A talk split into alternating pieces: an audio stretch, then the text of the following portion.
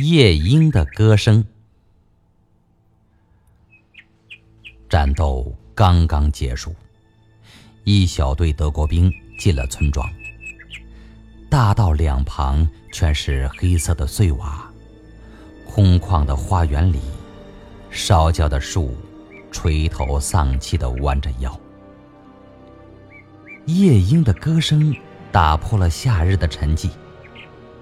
这歌声停了一会儿，接着又用一股新的劲头唱起来。士兵们和军官注意听着，开始注视周围的灌木丛和挂在道旁的白桦树枝。他们发现，就在很近很近的地方，有个孩子坐在河岸边上，耷拉着两条腿。他光着头，穿一件颜色跟树叶差不多的绿上衣。手里拿着一块木头，不知在削什么。喂，你来！军官叫那个孩子。孩子赶紧把小刀放到衣袋里，抖了抖衣服上的木屑，走到军官跟前。喏，让我看看。军官说。孩子从嘴里掏出一个小玩意儿，递给他，用快活的蓝眼睛望着他。那是个。白桦树皮做的口哨，挺巧，小孩子，你做的挺巧啊。军官点了点头，转眼间，他那阴沉的脸上闪出一种冷笑的光。谁教你这样吹哨子的？我自己学的，我还会学杜鹃叫呢。孩子学了几声杜鹃叫。接着又把哨子塞到嘴里吹起来。村子里就剩下你一个了吗？军官继续盘问他。怎么会就剩下我一个？这里有麻雀、乌鸦、猫头鹰多着呢，夜莺倒是只有我一个。你这个坏家伙！军官打断孩子的话：“我是问你，这里有没有人？人呐？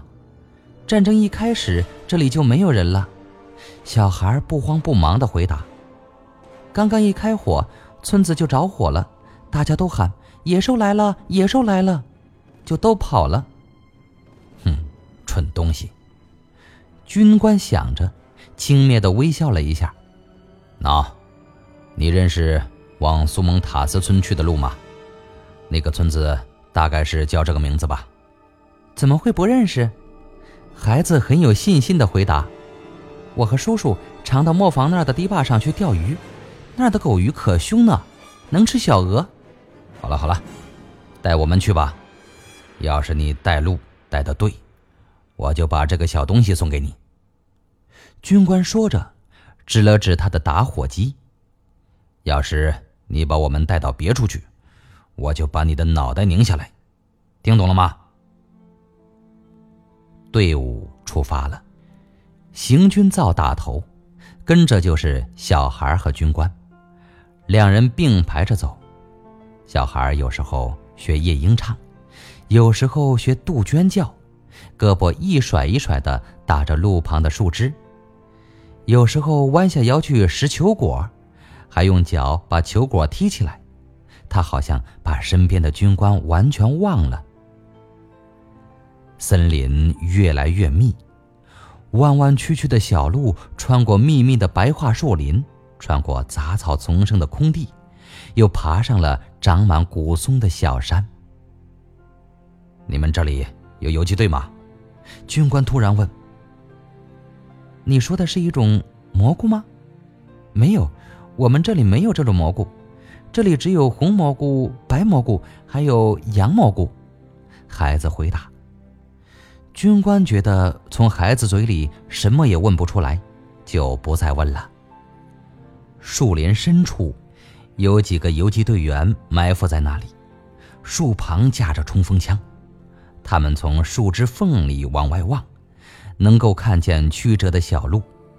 他们不时说几句简单的话，小心地拨开树枝，聚精会神地盯着远方。你们听见了吗？一个游击队员突然说：“他伸直了腰，好像有什么鸟的叫声，透过树叶的沙沙声，模模糊糊的传来。他侧着头，往叫声那边仔细听。夜莺，没听错吗？另一个游击队员说，他紧张起来，仔细听，可又什么也听不见了。他从大树桩下边掏出四个手榴弹，放在跟前，以防万一。这回你听见了没有？夜莺的歌声越来越响了。那个最先听见夜莺叫的，凝神的站着，好像钉在那里似的。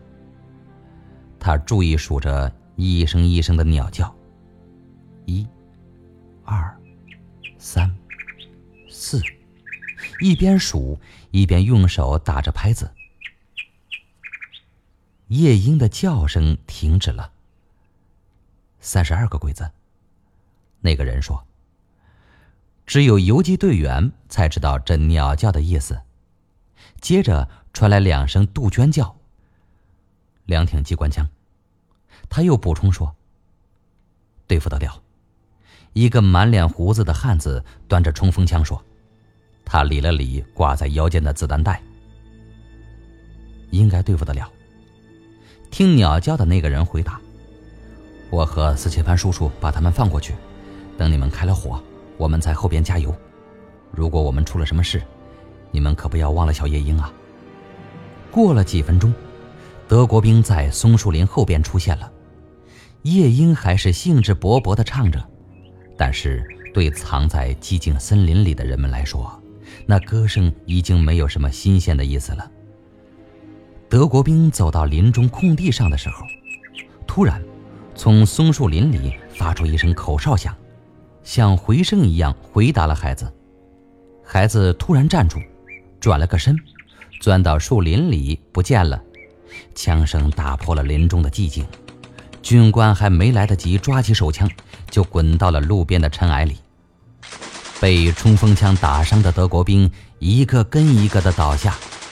呻吟声、叫喊声、断断续续的口令声，充满了树林。第二天。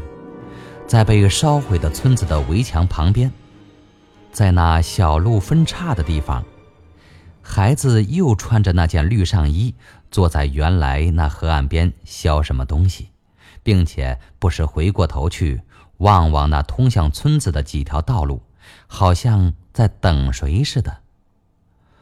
从孩子的嘴里飞出婉转的夜莺的歌声，这歌声。即使是听惯了鸟叫的人，也觉察不出跟真夜莺的有什么两样。